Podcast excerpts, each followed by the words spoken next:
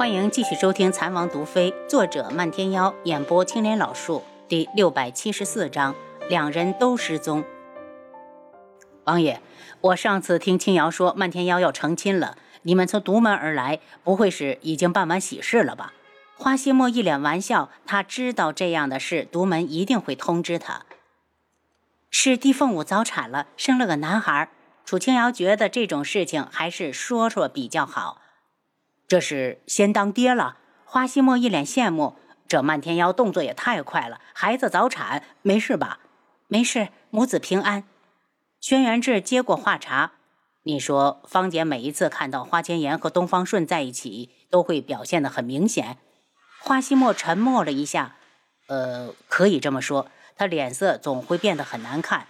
她走了那么久，再回来还是深陷其中，无法自拔。”花希墨。你就没有发现他这次回来和以前有什么不同？轩辕志诧异，连他上次过来只待了那么一小会儿都能发现的问题，花希墨会不知道？花希墨愣了下，方简师弟确实变得孤僻了些，可能是除了言儿的事儿之外，他在外面的时候也遇到了不如意之事。对于方简，他和言儿一样，一直觉得愧疚，所以遇到事情的时候根本没往坏处想。轩辕志道：“一个人的性情不会无缘无故的突然变那么多，你应该好好观察一下，免得铸成什么大错。”花希墨有些不悦：“王爷，你是不是对方简有什么偏见？师兄与我情同手足，绝不会害人。”见他听不进去劝，轩辕志脸色一冷：“现在下定论太早，我们不如拭目以待。”花希墨莫名的紧张起来，他看向楚清瑶。青瑶，你们是不是知道了些什么？楚青瑶略一摇头，这种时候说什么都是猜测。王爷刚才说的也是我们的直觉。西莫，总之你多注意一下方简，无事更好，有事也能及时的应变。荣秋雅对花西莫笑了下。西莫，方简师弟给我的感觉很阴阴，就像受过什么伤害一样。他以前真的不是这样吗？不是。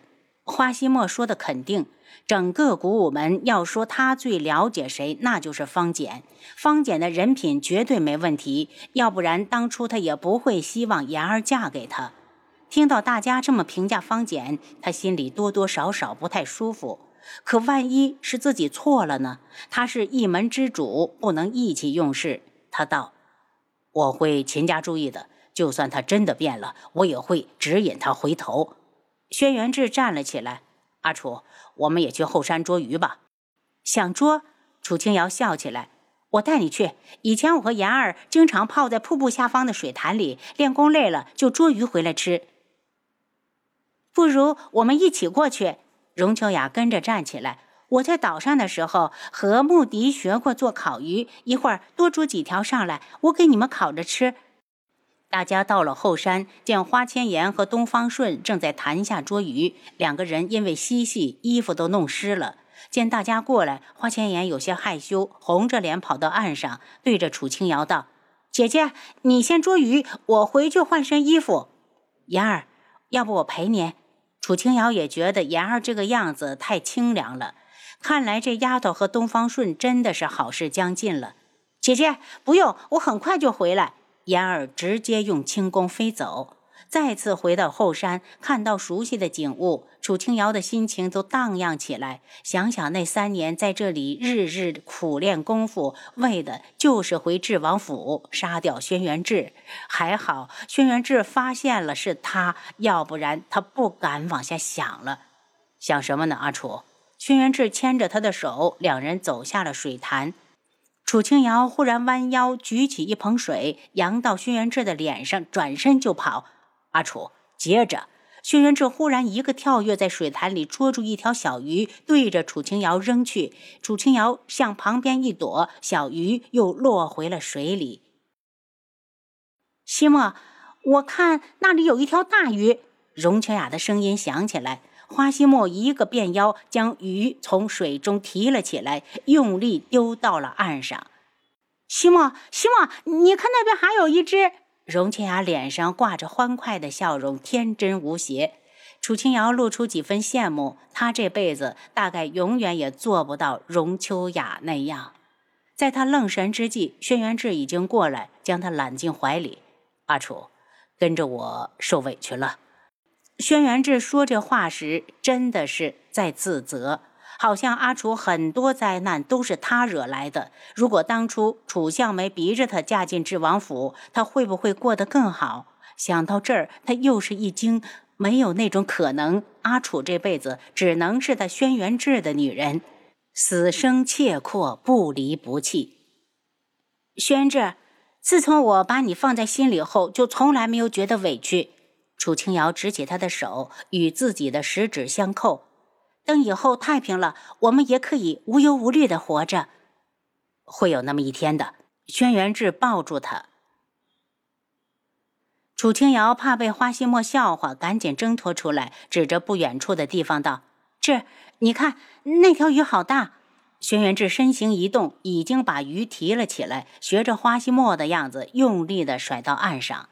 他们往岸上甩鱼，东方顺就在岸上收拾。见鱼越来越多，赶紧道：“够了，不用捉了。”等大家都上岸，东方顺心系花千颜，和花希墨交代一声，就先行一步去找言儿。大家找来树枝，将鱼穿起来，提到前山。这边正张罗着架火烤鱼，东方顺慌慌张张地跑了过来。花期末，言儿不见了。大家一愣，楚清瑶立刻道：“方简那边看过了吗？”花希墨的脸色不太好，身子一掠，已经向方简的方向飞去。到了那边，见院内静悄悄的，一个弟子也没有。没由来的心一慌，直接闯进了房中，发现屋里也没人。这四周都搜过了，没人。出来正好看到轩辕志，他奔出院子，大喝一声：“来人！”有弟子立马上前，见过掌门。我问你，看到大小姐了吗？没有。弟子一愣，仔细想了一下，确实没看到。那方简呢？方简师叔，你们看到没有？花希墨问的急迫，不知道为何，前面听轩辕志怀疑的方简时，他心里很不悦。此时忽然找不到言儿，他的心莫名的担忧起来。方简师兄前面出去了，弟子只看到个人影，往哪个方向？往山下去了。花希墨立刻叫来自己的几位弟子，让他们马上带人搜山，一定要找到花千颜。就说掌门找他有要事相商，让他马上回来。我们也找吧。楚清瑶和轩辕志一东一西分开去找。东方顺心神不宁，立刻往山下奔去。等搜完了整座山，已经是半个时辰之后。花希墨道：“如果不发生了什么特殊事，言儿绝不会不声不响的离开。也许和方简有关。从听说花千颜不见，轩辕志就怀疑方简。但想到他们……”必定是同门，就算言儿落到他的手上，也应该不会有危险。下山吧，分头找。楚清瑶拉着轩辕志下山，到了山下，他对着花希墨道：“我和王爷走这边，你带着门中弟子去那一边。”虽然他也觉得方简不会伤害言儿，但不怕一万就怕万一。一想到门中弟子说方简回来之后孤僻了许多，他就更加担心。但愿大家只是虚惊一场。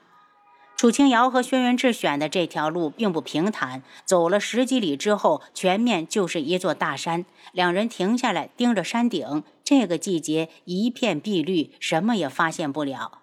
轩辕志道：“上去看看。”两人不语，闷头上山。当他们搜到山顶，并无所获。向背面一看，山下不远处接连的又是一座高山，山顶直入云端，巍峨矗立。两人苦笑了下，下到山脚。此时天已经完全黑透。今晚无月，如果不是两人都习得功夫，在这高山险境，就真的是寸步难行。阿楚，别离我太远。轩辕志担忧的道。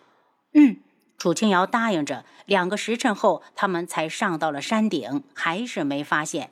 轩辕志道：“我们从背面下山，如果还没发现，就先回古武门。也许花希墨已经找到人了。”楚清瑶摇摇头：“如果找到人，花希墨肯定会派人来寻他们。”两人在山顶稍作休息，立刻下山。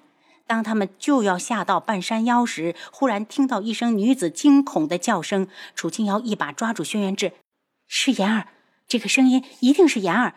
既然遇上了，不管是不是花千颜，他们都要一探究竟。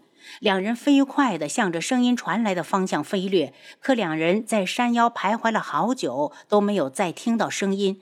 楚清瑶沉着脸，心急如焚。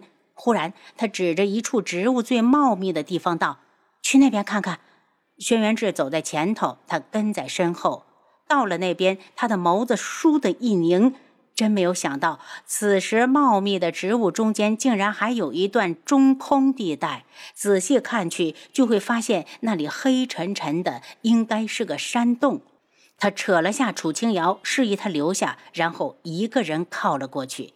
楚清瑶抓住他的衣袖，低语：“我们一起进去。如果里面真有危险，两人也好有个照应。”您刚才收听的是《蚕王毒妃》，作者漫天妖，演播青莲老树。